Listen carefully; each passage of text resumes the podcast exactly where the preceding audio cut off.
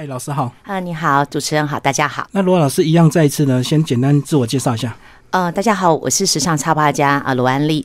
那我透过旅行，透过时尚，透过我喜欢观察流行，然后呢，出了一些跟旅游手绘还有时尚手绘有关的一些书，然后同时也做创作跟教学。对，谢谢。那我们之前节目有介绍过罗老师前阵子的这个时尚插画的那本书哦，那这本的呃旅行中的绘画技巧，是不是你最早这个一开始就先从旅行开始画，对不对？对，因为其实一开始我虽然想出时尚，但是时尚有点距离感，于是出版社看中了我在旅行中呃很喜欢随意涂鸦的这样子的一个手册，他就建议我说，当时其实很少人在旅行中画画，嗯，也许老师你可以出一本教大家如何在旅行中边画图，然后边享受旅行这样子一个过程。哦，就那时候好像还没那么流行那个城市速写，对不对？呃，非常那时候非常不流行。其实我只是纯粹喜欢涂鸦，然后我觉得在旅行中有很多空白时间，尤其如果你是自助旅行的话，你会发现你的空白时间在等车或者等。吃东西的时间其实很多，那时候又不流行手机，于是我就觉得拿一本书，然后拿一个支笔，然后随便画一画，其实蛮开心的。对啊，确实你自助旅行的时候，有时候因为这个交通的衔接，你不可能就每个景点都接的那么 没错准，这样不像跟团一样，这个一个景点接着一个景点非常的顺畅，对不对？是，嗯，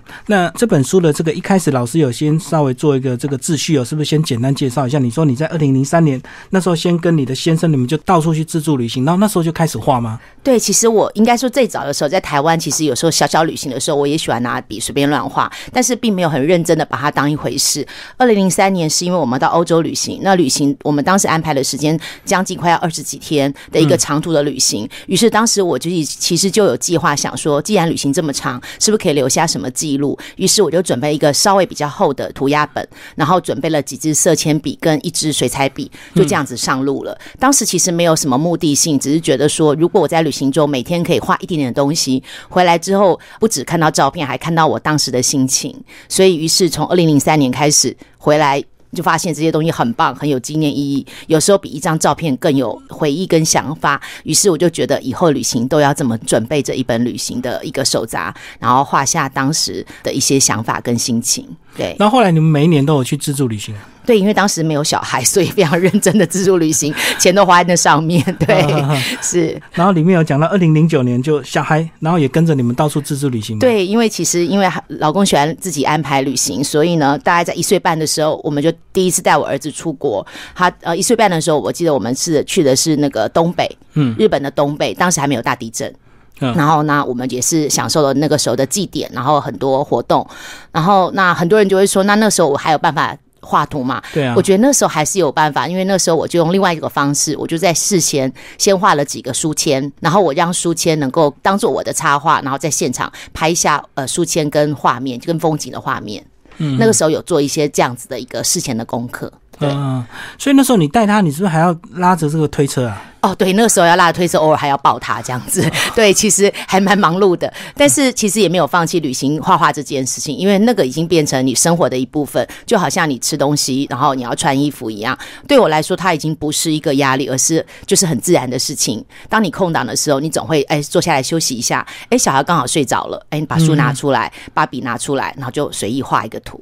对，所以要就是要以这个最短的时间去完成这个现场我们看到这些风景照或者是一些景点，对不对？对，而且其实我。我觉得现代人可能在画图的时候都要求画的很完美。其实如果看过我在现场随便涂鸦，就会发现，其实我强调的是就是一个很简单的小东西，可能只是一杯饮料，可能是一个你吃到了一个拉面，就这样画下来就好了。你不要去想构图，当你想要构图的时候，你就画不完了，你就画不下去了。因为毕竟不是每个人都是美术跟素描出身的。我比较喜欢强调的就是，我只是想要画下当下的心情，一个爱心，然后一个很可爱的一个路标。我觉得它都是会变成我旅游过程中一个很好的回忆。而且我觉得这本书特别的地方，这个介绍了旅行中绘画的呃一百个技巧，然后真的是老师就有针对这一个呃这一个技巧去找一个适合的景点，或者是找一个景物来画，然后边画边讲解，有点像图解这样子。呃，对，因为其实很多人会找不到，就哎我看不到重点呢，我也许我看到有山有水，我不知道从哪里画起。所以在这本书里头，其实先给一张照片，让你知道说我看到的是这些，可是我不是全部画下来，我只看到了我想我能画的，想画的，对，或是我想画的，然后慢慢画下来。那一开始我可能只画完屋顶，可能我就得要赶路到下一下一个城市去了。千万不要把它丢掉，或或把它吐掉。过几天你回来看一看，哎，发现好像可以继续画完它，那就是继续把它延延伸下去。如果不能画完它，我觉得那是你当下你的记忆。因为你画下那个屋顶，以后再也不可能回头再到同一个城市画下那个屋顶了。我们现在旅行的这个有时候速度就要求这个呃过快，对不对？所以我们就是到了一个景点，赶快就拍照拍照拍照，然后打卡打卡这样子，证明来过就好，然后就赶下一个景点。是对。那我觉得其实我我觉得我们的眼睛其实看到的是三百六十度。当你想画图的时候，你的眼睛反而会变得很敏锐，你的观察力会变得很好，因为你知道说我在当下的时候，我一定要 catch 到一个觉得我值得画下来的东西，于是你会认真的打开眼睛而。不是打开手机去寻找要的画面。对，而且我觉得你在画画的过程是无形中也在交朋友，因为很多人就会看到你在画什么，就会跟你交谈这样子，对不对？有有有，其实我有时候在日本或欧洲，真的很多人就会围过来看，那很多人就会害羞起来，觉得自己画的不怎么样。可是你知道，在旅行的时候，每个人其实都是心情非常的好，所以大部分人都是赞美你的。哇，你画的好棒哦，这样子，就每个人都有特殊的一个方式，就对。对，是，对。所以这样就要先稍微介绍一下工具，对不对？要不然大家会觉得说，旅行中是不是要带很多这个工具啊？包括这个有点像这个水彩的感觉，那是不是还要带水彩，还要带笔，还要带笔筒什么的？老师先介绍一下这个呃随手画的一些工具。对，既然要随手画，一定要很方便，所以我会我会准备的就是一个简单的、很简单、很薄的涂鸦本，然后空白的，然后呢，我会准备一支带针笔，差不多类似像签字笔这样子的带针笔，然后呢，准备大概呃十二色以内的色水性色铅笔，嗯嗯，然后顶多再多加一支水笔。那水笔什么意思呢？它就是里面笔管里面可以装水，然后简单挤一下之后，水就会从笔管里面出来，然后这时候你就可以做简单的晕染。所以你想想看，我只有一点点小小的东西，像一个铅笔盒一样，再加上一个就是涂鸦本，然后这个涂鸦本不要超过呃就是 A 五的大小，小小的一本能够放在你的包包里头。于是工具越简单，你越愿意把它拿出来使用。对，嗯，所以水笔的功能就是要去晕眩那个呃水性的这个色铅笔这样子。对，是。那如果你有时候其实没有时间晕染，我就会回到饭店晚上睡觉前，哎，看看自己画的，哎，好像可以晕染一下。那不染也可以，因为色铅笔本身它可以干湿两用。我干干的话就是直接就是色铅笔，对我晕染之后它就变成有层次，嗯，就只有插在这里而已。对。而且这样子随身携带，在呃要画的话，其实在现场还是要花个十几二十分钟嘛，所以无形中也会让自己的节奏变比较慢，对不对？对，其实享受旅行。对我也是这样觉得，其实可以享受旅行。例如说，你其实可以省去那些花手机的时间，你好好的画一张图，你会觉得很值得。嗯，对。那其实这本书一百个技巧还是真的由浅入深哦。这个呃，老师还是把它归类的非常清楚，对不对？啊，对，我觉得因为一开始的时候，你可能只能画可能一个杯子，然后可能可能是一双筷子，接着你可能会说，哎，那我想要画整桌的菜，然后接着你会说，我想要画那个人坐在上面正在吃东西的人。所以其实我在分类的时候，我会觉得先从小小的单品眼睛看到的东西为准，接着扩大到再多一点点，最后再变成全景。然后那因为其实每个人喜欢观察的点不同，有人喜欢画美食，有人喜欢观察人，有人喜欢看风景，有人喜欢看建筑物。所以在书里头，其实我也分成这几大类，甚至呃交通工具都是我的一大类很重要的一环。有人喜欢为了要去，可他可能只是去看新干线，他可能有人是看去看飞机，有人是看什么公车。我觉得这些东西都是很值得去当做一个主题呃的一个线索，然后开始画这样子。所以这本书呢分为八篇哦，就八个主题。那在一开始呢就介绍工具篇跟练习篇，所以这个是出国前要先练习，对不对？呃，如果你从来没有画过，我觉得你稍微练习一下，不会呃空白的去，空白的回来这样子。对，然后后面六篇就是各种主要的这个呃主题。这个你可以就你有兴趣，比如说你喜欢美食，你就可以针对美食这个这些技巧，好好的去看一下，加强。对，然后美食、人物这样子，风景、建筑、交通主题篇，这六篇的这个主题是不是人物是最难的？呃，相对来说，因为人物其实是动态的，所以通常来说，其实人物的确不是很容易。可是我在书里有说，那如果人物很难的话，我们先从他的吉祥物。例如说，如果你常如果你常去日本，就知道日本人很喜欢在每个城市，它都有一个可爱的吉祥物。然后，例如说熊本熊，我觉得它它就很简单，它可能只有三头身，那我们就可以画三个圈圈，然后就代表它的身体这样子。对，从呃从比较简单可爱的玩偶开始画起，再连接比较真实的人，你的挫败感会比较少。对，嗯嗯嗯，甚至里面有介绍到是工艺品的一些玩偶，其实也是可以，这个很容易入门，也是比较简单的。对，因为它已经帮你把线条简单化，你只要仿着这个玩偶的线条，然后的外观轮廓就可以连接起来。嗯，对。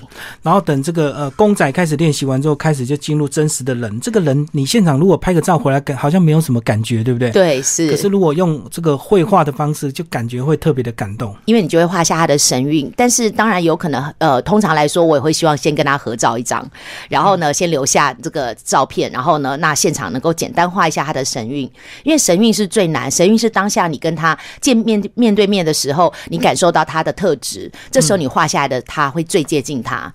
如果你在事后看照片，只是为了补强其他的颜色而已，对，而不是真的去照着这个照片去画他。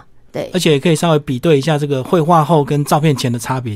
是，对对，嗯，是。所以相对来讲，美食片是比较简单，因为这个食物至少说有些食物看着它至少它的形状比较简单，这样。而且还有吃东西的时候，我们通常都会坐下来。老实说，那个时候的空白时间会稍多一点。哦，就等上菜前。对，或者是上菜后。像例如说，你可能吃完之后还还还有人还在喝咖啡，还在吃东西，那这时候你就可以趁这个空档画一下。对，或者有时候我们在休息的时候，可能有人还在找说下一站要去哪里，也许那时候你就可以开始画。一点图，而且我觉得画美食有个好处，是因为你要画画，所以你会比较细心的去观察那个食物，对不对？不是稀里哗啦就把它吃光光这样子。对，是是，那倒是真的。我觉得画图本身就是把我的眼睛打开，然后可以更细腻的看这个世界。而且包括你讲了，你说你去欧洲或去日本，他们这个应该都蛮注重这食物的摆盘，对不对？对，那个也是很漂亮的地方，很值得画下来。不像我们这个台湾或中国人都习惯热炒，然后就炒一大盘，那个反而很难画，因为你知道颜色如果都是咖啡色，你就不知道怎么摆在。那个画纸上你就很难抓，是真的。混在里面，混在里面反而很难画。对，嗯嗯，对。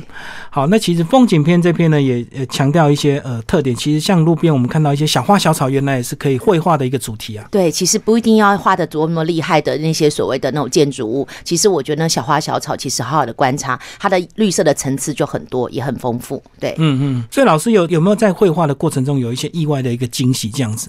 呃，绘画的过程中，呃，你说意外的惊喜是说我在画图的过程中碰到了什么好玩的事情吗？嗯，呃，我觉得可能，呃，我曾经在欧洲就是有遇到一一家人，他们那一家人很可爱，就看到我在画画，于是他就邀请我们一起爬山，因为我们在山下的时候遇到，于是他就带我们走，呃，就是只有当地人才知道的路。然后呢，结果离开之后呢，我们还在那个就是火车上一直说再见。那所以当下我就特意画出了我们在爬山的过程，跟就是在火车上跟他们说再见的画。面，嗯，那我觉得那个当下觉得很感动，蛮蛮有意思的，就是当你画画的过程中，连接了一些当地的人，这样子，嗯嗯，对。所以老师，你大概是画了多久之后才这个开始整理出书啊？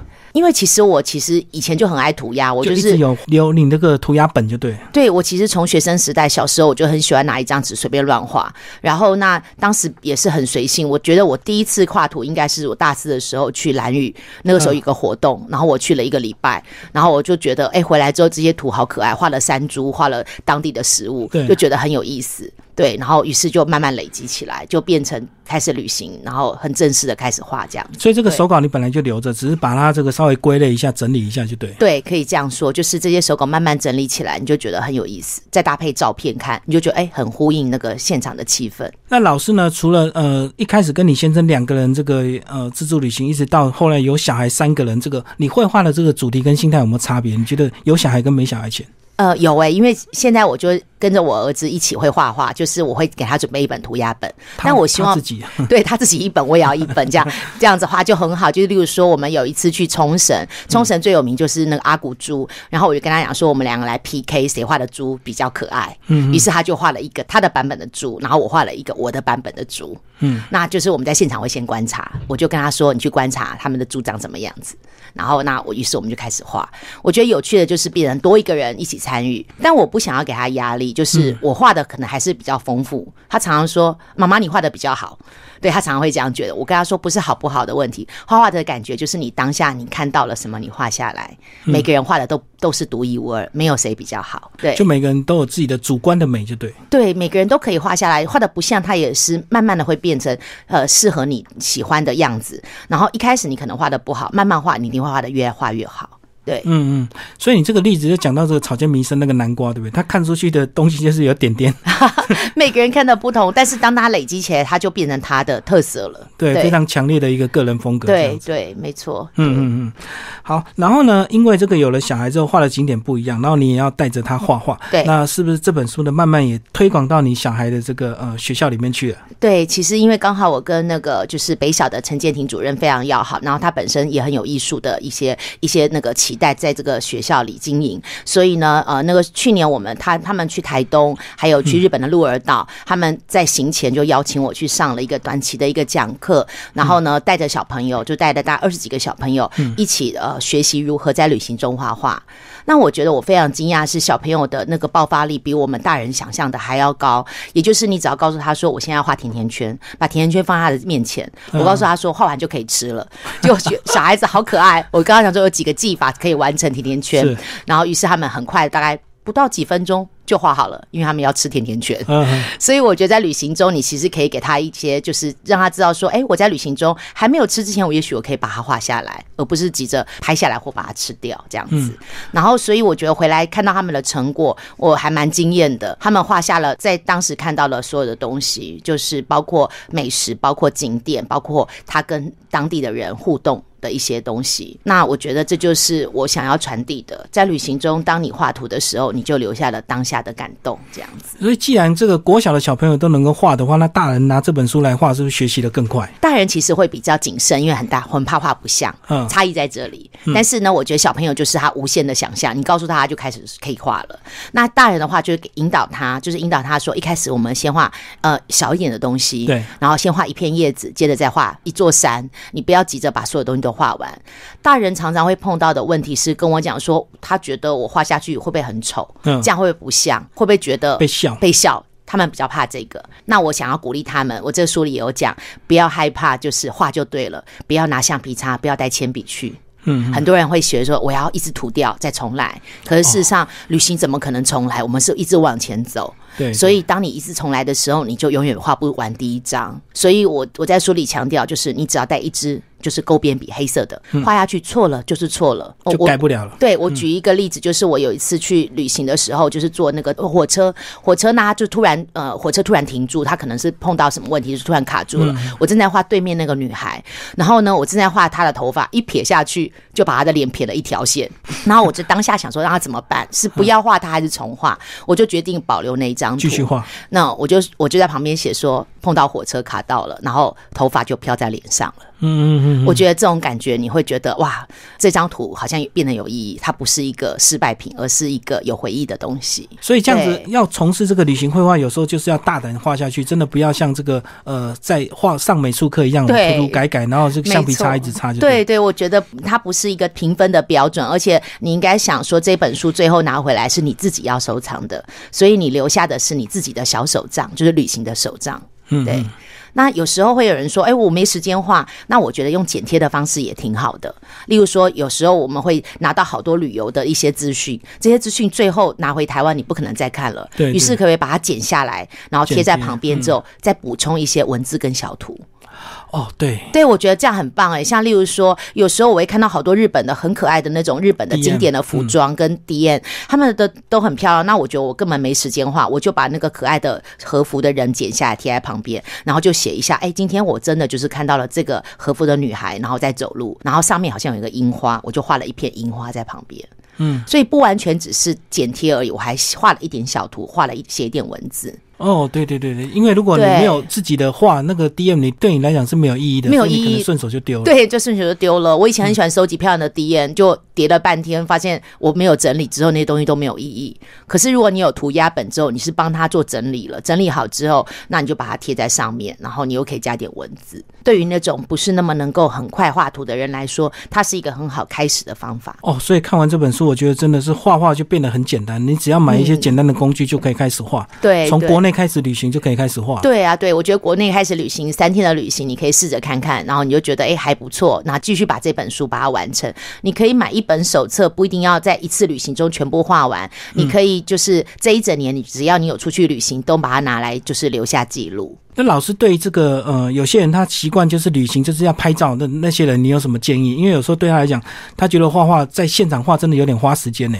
对，所以我觉得是可以搭配的。有时候时间很有限，我其实也没时间画图，我就先拍照。嗯，对对，拍完照之后，呃，当天晚上就是趁记忆犹新，看看照片之后，有一种就是还那种感觉还在，我就记忆还在的时候，我就开始赶快画几笔下来。嗯，对，通常我会也是有可能会搭配拍照，不可能完全不拍。对，哦，所以有时候看时间就对，看时间对，因为我觉得旅行还是要轻松。如果你太强调我非要怎么样不可的话，你就会发现你可能没有玩到，你也没有吃到，然后你可能画也没画好，这样子。对，我觉得是一个弹性，自己自由的调整。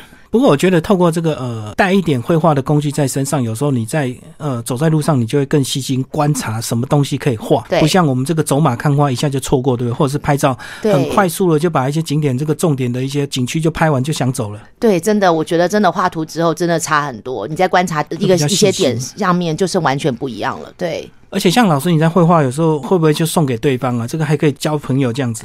有过有过，你说的没错，其实有过。例如说，呃，我们曾经住民宿，然后我喜欢用画画做交流。那有时候我们语言不通嘛，于是我就画了一个他，然后画了他今天招待我们的晚餐。于是画完之后，就把那一张小卡片送给。对方嗯有，我经常这样做，然后最后就是拍照，然后他有时候会告告诉大家说这张图他贴在哪里，让下一个来旅行的人看到，这样。哦，所以这样有时候也会意外的收获，因为大家收了你的画作，有时候相对也会送你一点小东西，对不对？大家就这样交流，就互相交流，其实挺好的，等于交朋友，就是用画画交朋友，我觉得感觉蛮快乐。对，哦，所以这也是这个呃跳脱语言的一种沟通方式。对对，是真的，因为画画大家都看得懂，对，大家都看得懂，不需要太多的那个对语言的交流，这样子。所以这本书真的还蛮适。合这个呃带出国对不对？如果你真的对这样的一个主题有兴趣，其实随身携带，因为它也不会很重，它也不会很重，而且它会告诉你说你想要画的主题，你翻一翻啊，你就知道说，哎，我想要画建筑物，原来可以从这样从一个小砖头开始画起，从一个小门牌开始画起，那我觉得你就可以开始呃旅行画画这样。你这本书特别的地方，就是真的有像图解一个步骤一个步骤，从一开始的这种构图到最后这个这个成图，都有这样子非常轻松的教大家。对，是。而且我其实我强调了，就是其实用色铅笔就可以达成任务了。那很多人说，老师我要带几个颜色？有时候我的包包有限的时候，我觉得红、黄、蓝、黑白，呃，甚至没有白色也没有关系，红、黄、蓝、黑色这样就非常足够了。大概三四支的色铅笔就可以。呃，用晕染堆染的方式啊，堆叠的方式来来呈现那个颜色，其实就很够了。对，其实我觉得画画是还是下笔的感觉是最重要的。所以画画没有年纪，对不对？随时都可以开始。没有哎，其实因为之前我出了这本书的时候，其实有开了一个就是大人的课程，各种年龄人都会来上课。对，对他们来说，其实可以用另外一种方式来旅行，他们觉得很新鲜。好，那最后老师讲一下你个人的粉妆好不好？呃，如果听众朋友对你个人有兴趣，或对这本书有兴趣，想要跟你交流的话，怎么去找到老师？欢迎大家上 Anly 时尚插画粉丝专业 A N L Y 时尚插画，然后那 Anly Girl A N L Y G I R L，然后或者是我的 I G 就是 Anly Girls 加 S。就可以找到我了。也欢迎你私讯，呃，有关任何跟时尚手绘、跟旅行有关的一些问题，都可以留言给我。谢谢。我知道老师有在上这个时尚插画课，那现在有在开这个旅行课吗？旅行课通常来说就是会是主题性的课程，哦，就短期的短期的课程。因为通常来说，我们呃没有这么样子固定，不像时尚插画，它是一个固定的一个课程这样子。哦，所以时尚插画就是比较长期的，长期的春夏秋冬是固定的。那旅行插画有时候会搭配暑假或寒假一个主题性的短的课程。让大家，例如说要旅行前，也许可以去上一下课这样子。哦，所以是特定主题、特定节日开放就对。对对对对，没错。那一样也是在粉砖公告就对。对，也是，谢谢。好，那听众朋友如果对这本书有兴趣，欢迎找这本书来读，非常轻松。这个一百个这个在旅行中的绘画技巧，然后泰雅出版社我们罗安丽老师的呃第一本书，所以也是他早年非常多作品的一个呈现。所以不管你想不想画，其实也在这边也可以欣赏到罗老师的一些绘画技巧。对，谢谢你。跟着罗老师的这个书，然后一起去旅行这样子。好，没错。好，谢谢我们的罗老师，谢谢。